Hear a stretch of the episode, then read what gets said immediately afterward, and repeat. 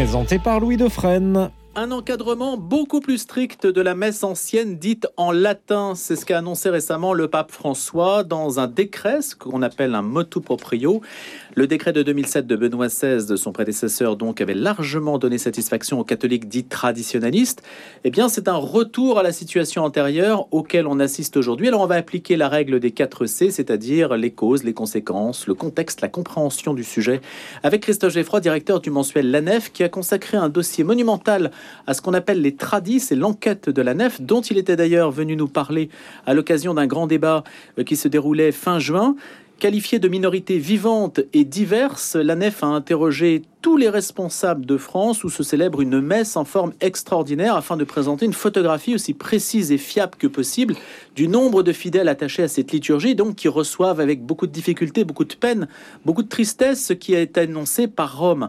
On va essayer de comprendre de quoi il s'agit précisément avec Christophe Geffroy. Bonjour Christophe Geffroy. Bonjour. Merci d'avoir accepté donc notre euh, invitation. On a une vingtaine de minutes pour essayer de faire le point sur ce qui s'est passé, sur ce qu'a annoncé le pape François, qui n'a guère été euh, euh, anticipé, prévu non, pas du tout. Ou plutôt, si euh, le motu proprio en lui-même était même attendu depuis longtemps, euh, ce, qui était, euh, ce qui a été inattendu a été, si vous voulez, la sévérité à la fois du ton et des mesures qui ont été prises dans ce motu proprio. Mais le motu proprio lui-même était annoncé. Ce encore une fois, la surprise, c'est vraiment les, mesures, les mesures de ce motu proprio. Pour le début de l'été, c'est-à-dire que votre enquête était en, en, accord, si on peut dire, ou du moins en, en, coïncidence, si on peut dire, avec la décision attendue du pape? Eh bien, écoutez, en tout cas, nous, quand nous avons fait cette enquête, nous ne savions pas quand. Nous savions qu'un motu proprio euh, serait euh, était en cours euh, d'étude à Rome, qu'une réforme de ce, du donc du motu proprio de Benoît XVI, Summum Pontificum, allait se faire, mais nous ne savions pas quand il serait publié, et surtout nous ne connaissions pas le contenu de ce motu proprio. Donc, nous avons une enquête. Pourquoi? Parce que Rome, il faut quand juste euh, un petit point pour répondre à des, 3 des 4 C pardon, que vous avez annoncé euh, sur le pourquoi. Euh, Rome avait diligenté il y a un peu plus d'un an une enquête auprès de tous les évêques du monde pour qu'ils fassent un bilan de l'application du motu proprio sumorum pontificum.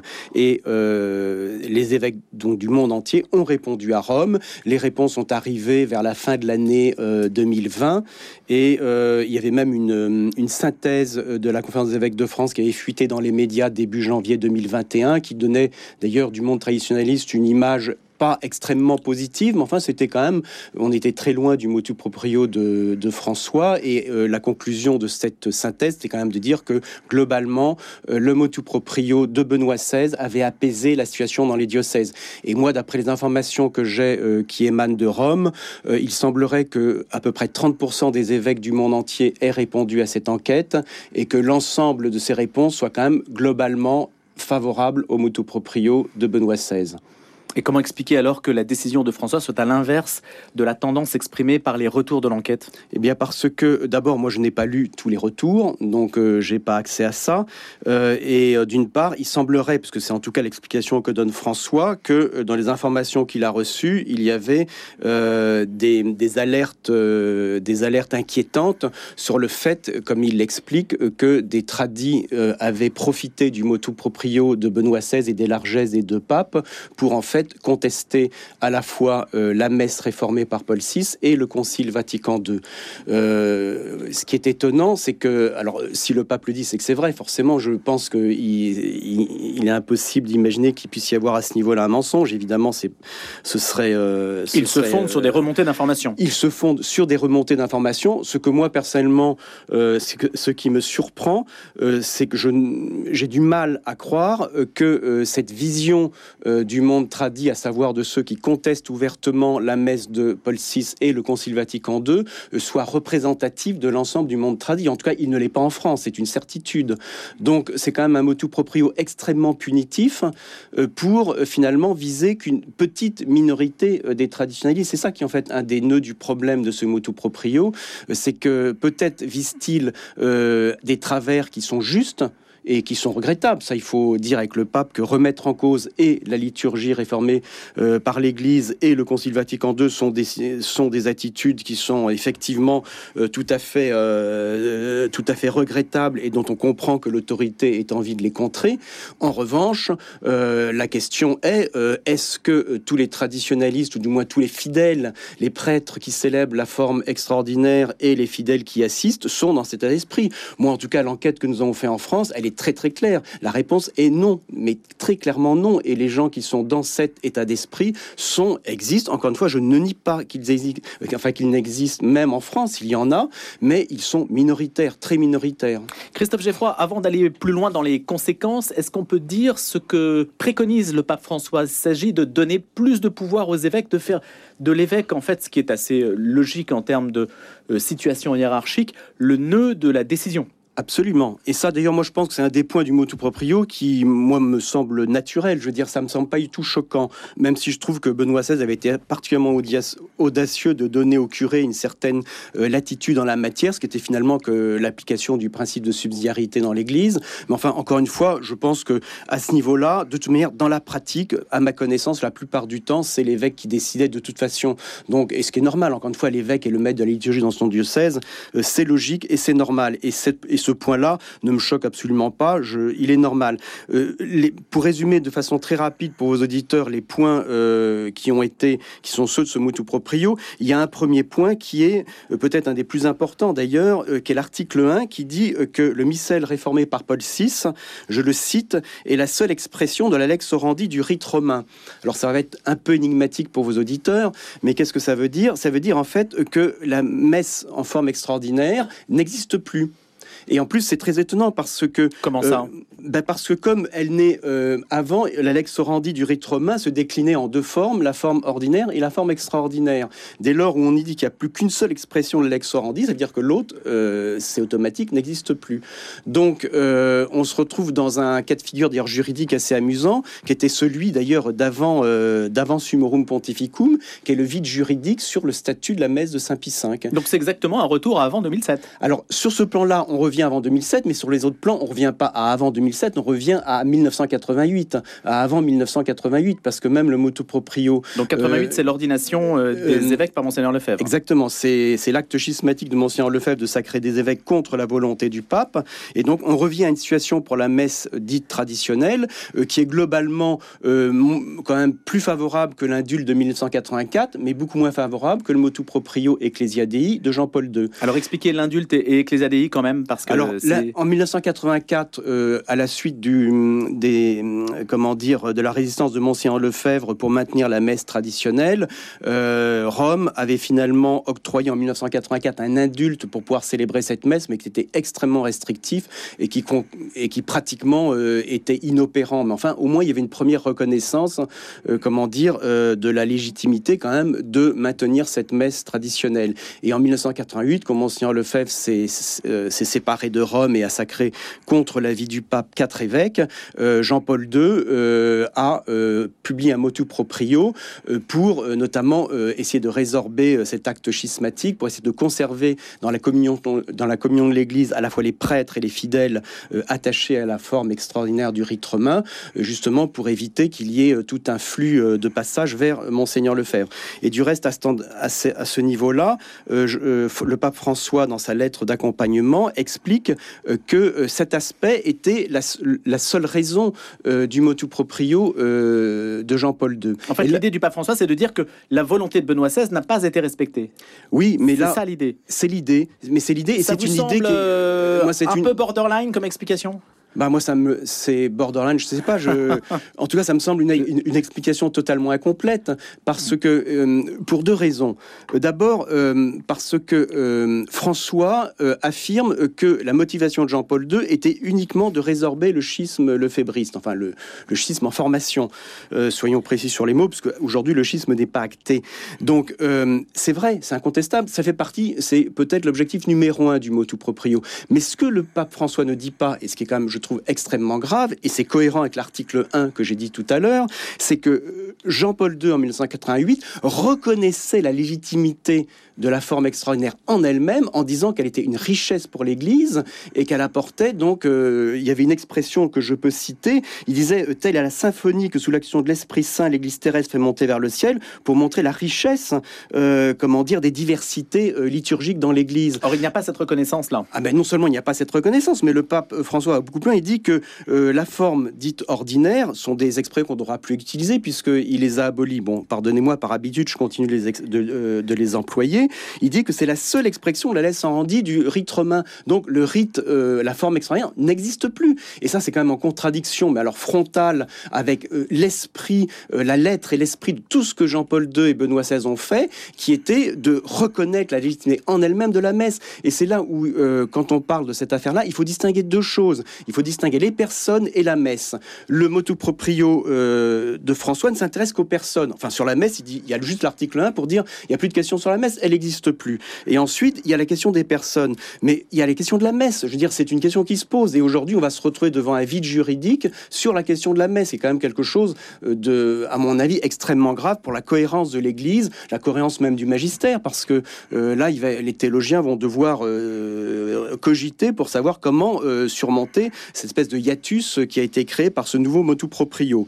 Et ensuite, il y a la question des personnes. Et la question des personnes, là, encore une fois, moi, ce que je trouve surprenant dans, dans, la lettre de François, c'est d'abord la dureté du ton. Je veux dire, il s'adresse à une partie de son troupeau. il est le père commun dans l'Église. Et il n'y a pas une once de considération pour les, pour les tradis, pour les prêtres ou fidèles attachés à la forme extraordinaire, ni dans le mot tout proprio, ni dans la lettre. On a l'impression qu'il a affaire à des espèces de voleurs, des gens qui ont profité, en fait, de, Jean-Paul II et Benoît XVI pour, pour s'approprier, comment dire, des choses indues, ce qui est quand même une vision, je trouve, absolument pas paternelle. Donc c'est vrai que c'est choquant. Et je comprends que les gens soient choqués par un ton pareil de la part du Père commun. On s'attend, même s'il doit prendre des mesures punitives, ce qui dans l'Église, c'est une chose qu'on doit faire de temps en temps. Et peut-être qu'il y avait des mesures punitives à prendre. Je ne le nie pas. Mais de toute manière, on ne le fait pas de cette façon. Moi, je trouve ça profondément choquant. Christophe Geffroy, si je puis me permettre une, une appréciation un peu personnelle, j'ai l'impression que ce moto proprio, c'est un petit peu un vieux combat et aussi un combat de vieux dans la mesure où les jeunes générations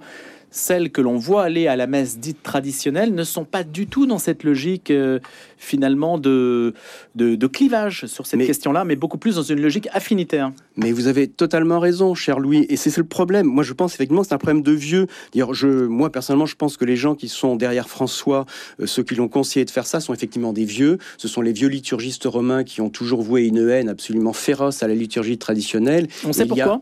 Non, je ne sais pas. Là, il y aurait une enquête à faire. Ce serait intéressant, mais là, j'ai pas les moyens de faire cette enquête. Mhm. Mais euh, c'est vrai que c'est une affaire de vieux, alors qu'on voit bien que chez les jeunes, y compris chez les prêtres, il y a un passage de l'une à l'autre forme euh, qui se faisait finalement relativement naturellement, sans idéologie. Il n'y avait pas un rejet. Moi, je connais beaucoup de jeunes tradis. Il n'y a aucun rejet de la forme ordinaire chez eux. Ils y vont d'ailleurs. Si on prend le pèlerinage de Chartres, il y a une grande partie euh, des jeunes qui marchent au pèlerinage de Chartres qui vont habituellement à la messe en forme ordinaire. Et ça pose pas de problème. Le pèlerinage de Notre-Dame de Chrétienté? oui, à la Pentecôte. Hum. De même qu'il y a des, il y a charismatiques qui vont au pèlerinage, où il y a des jeunes tradis qui vont à Paray-le-Monial l'été. Je veux dire, euh, on a fait une petite enquête dans notre, euh, dans notre dossier sur les tradis, justement pour montrer cette porosité qu'il y a entre le monde tradit et le monde de l'Église, je dirais, euh, ordinaire. Et moi, il me semblait que cette porosité était ce que voulait Benoît XVI, que voulait Jean-Paul II, et que c'était bon. C'est ça qui a créé la paix, de l'unité. Or, on a l'impression qu'avec le mot tout propre, c'est exactement ce que ne veut pas le pape et l'Église. C'est-à-dire qu'on veut cantonner en fait les tradis dans une espèce de réserve d'Indiens pour que surtout ils ne contaminent pas les autres. La fraternité Saint-Pédis parle de cage, de zoo. Bah, euh, Avant, ils étaient dans la réserve et maintenant, ils sont dans, dans le zoo. C'est ce que j'ai lu dans le communiqué. Euh, oui, c'est. Vous acquiescez oh, Je trouve que l'image est un peu forte, mais enfin, en tout cas, c'est l'idée qui est derrière. On a quand hmm. même, encore une fois, euh, parce qu'on n'a pas terminé de décrire tous les points du mot proprio, il faut peut-être y aller pour justement aborder un point suivant. C'est qu'un des, un des points sensibles quand même du moto proprio, c'est d'interdire tout nouveau groupe célébrant la messe en forme extraordinaire et d'imposer à tout prêtre diocésain ou séminariste qui souhaite souhaiterait célébrer la forme extraordinaire, de demander l'autorisation de son évêque, ce qui me paraît assez normal, mais lequel devra demander l'autorisation de Rome. Donc là, c'est très vertical. C'est très vertical, c'est très autoritaire, et c'est vraiment à l'inverse de tout esprit de subsidiarité. Et puis surtout, ça devient un parcours du combattant. Quoi. Donc on a le but clairement affiché, c'est pas une interprétation de ma part, c'est éradiquer la messe traditionnelle dans l'Église. Est-ce que ça aura de l'effet à votre avis, Christophe Geffroy, vu aujourd'hui la, situation euh, des, de la sociologie catholique en France bah, Ça aura de l'effet, forcément que ça a de l'effet, parce qu'un document du pape a toujours un effet, mais l'effet ne sera pas forcément... Euh, il y a une chose quand même que moi je trouve extrêmement positive dans la situation assez dramatique que nous vivons, et moi je tiens vraiment à leur rendre un, sincère et, fort hommage, c'est la réaction des évêques français, telle que je l'ai vue aujourd'hui. Je trouve qu'elle est hyper paternelle, euh, elle est pleine de sollicitude pour la souffrance des, des, traditionnels qui sont attachés à la forme extraordinaire. Et la plupart des communautés que j'ai vues, euh, les évêques ont dit qu'ils feront tout pour que les choses se passent au mieux, euh, pour que les tradis qui soient installés euh, continuent à, à, pouvoir exercer leur ministère dans les diocèses. Donc de ce point de vue-là, les choses, je pense, vont bien se passer parce qu'encore une fois, c'est au moins un, un, des avantages de ce motu proprio, c'est en donnant la main aux évêques, les évêques sont maîtres dans leur diocèse et c'est eux, en fait, c'est surtout sur eux maintenant que repose. Ça les renvoie à leur responsabilité. Ça les renvoie à leur responsabilité. Et moi, je, suis très agréable. C'est pas une surprise parce que je pense qu'on a de bons évêques en France.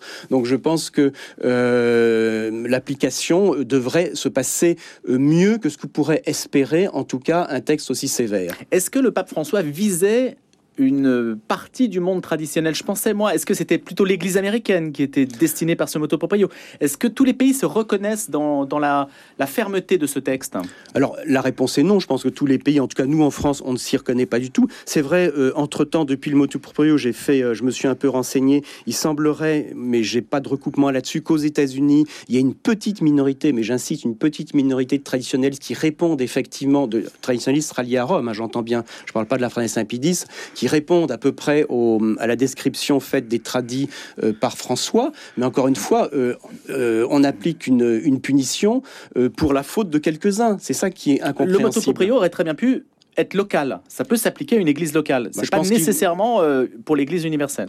Pas forcément, mais je pense que un motu proprio pour une affaire, s'il s'agissait de punir ou, de faire en sorte que ceux euh, qui effectivement attaquaient ouvertement la légitimité du nouveau missel ou le Concile Vatican II, il y avait des mesures bien plus simples à mettre en œuvre pour, euh, pour cibler les personnes qui mettent cela en cause. Mais faire tout un motu proprio qui touche tout un groupe, toute une galaxie, en plus qui est très divers, c'est pas du tout un monde homogène, le monde tradit, ça paraît quand même une mesure d'un autoritarisme, d'un centralisme euh, qui est d'un autre âge. C'est absolument pas adapté. Ça arrive dans le contexte du pass sanitaire, euh, oui, qui est aussi un contexte. Hein. mais bien sûr, mais c'est pas. Euh, je, enfin, je ne ferai pas de lien direct avec le pass sanitaire, mais c'est vrai qu'on vit dans un monde où on a l'impression qu'il y a une confiscation des libertés qui est quand même impressionnante. On a l'impression qu'il y a une accélération d'une espèce de tyrannie environnante de toutes parts qui est. Ah, vous ne pouvez pas dire que le pape est un tyran, c'est pas possible. Non, mais bien sûr, quand je, c'est le contexte. Euh, pardonnez-moi, mais je, alors je me corrige, c'est ce qui a été compris. Je, non, mais, euh, de tyrannie, je parlais plus de la situation politique. Non, on perçoit l'atmosphère en tout cas. Mais on perçoit l'atmosphère et disons que l'affaire euh, du mot de preuve vient dans ce contexte et ça évidemment ça n'ajoute pas à la sérénité pour voir les choses d'une façon très très positive. Il y a une structure dont vous avez parlé qui s'appelait Ecclesia Dei qui a disparu là mais elle a disparu avant. Déjà, euh, François l'avait fait maintenant, il n'y a plus de structure de dialogue. Euh, il n'y a plus de structure de dialogue. Quelle peut être la suite, en fait? Quel, quel, sera le coup d'après, si on peut imaginer une réponse à ce qui s'est passé? À ce niveau-là, les choses n'évoluent pas énormément, puisqu'encore une fois, la structure de dialogue avait quand même plus ou moins disparu. Il n'y a pas d'appel, par exemple, dans l'Église. On n'est pas dans une justice. Euh, non, bien sûr, parce que le pape est un souverain absolu. C'est une... L'Église est une théocratie, si vous me permettez. Et bon, je trouve très bien qu'il en soit ainsi, mais c'est comme ça. Euh, le pape est un chef suprême. donc l'appel, c'est simplement l'appel d'un miséricorde. On peut, et je pense qu'il faut le faire. Il faut, il faut en appeler à la miséricorde de François. tout homme, et y compris le pape euh, se grandit toujours en voyant qu'il a parfois fait euh, des erreurs. Et je pense que de toute manière, on peut revenir en partie sur le mot de proprio, seulement en partie, sur au moins un certain nombre de choses, comme par exemple l'interdiction de la création de nouveaux groupes. Je pense que ce serait bien que euh, qu'il y ait là-dessus plus tard une évolution, parce qu'en fait, le mot de proprio, il pourrait facilement être utilisable en modifiant très peu de choses. Et Est-ce que ça va, c'est ma dernière question, euh, Christophe Geffroy, est-ce que ça peut radicaliser aussi le milieu tradit sur lequel vous avez donc fait une enquête et vous avez dit euh, dans notre entretien qu'il était plein de bonnes dispositions à l'égard de l'unité, mais est-ce qu'aujourd'hui on va passer euh, à, une autre étape, à un autre esprit. Est-ce que ça peut tendre les relations?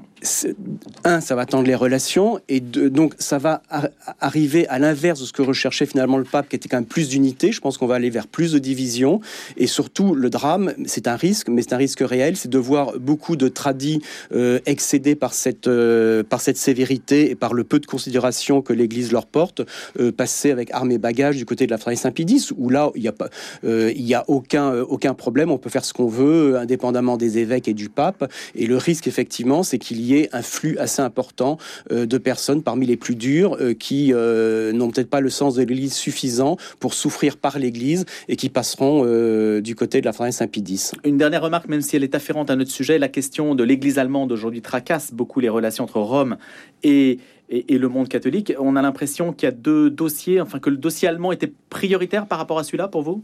Je n'en sais rien. Ce qui est frappant, en tout cas, c'est le deux poids deux mesures. Quoi. C'est la, la mensuétude à l'égard euh, d'une Église d'Allemagne qui est quand même euh, presque au bord du schisme, et la sévérité à l'égard euh, d'une petite partie du troupeau qui est quand même une partie dynamique qui offre des vocations. C'est quand même assez incompréhensible. Merci Christophe Geffroy, directeur du mensuel L'ANEF.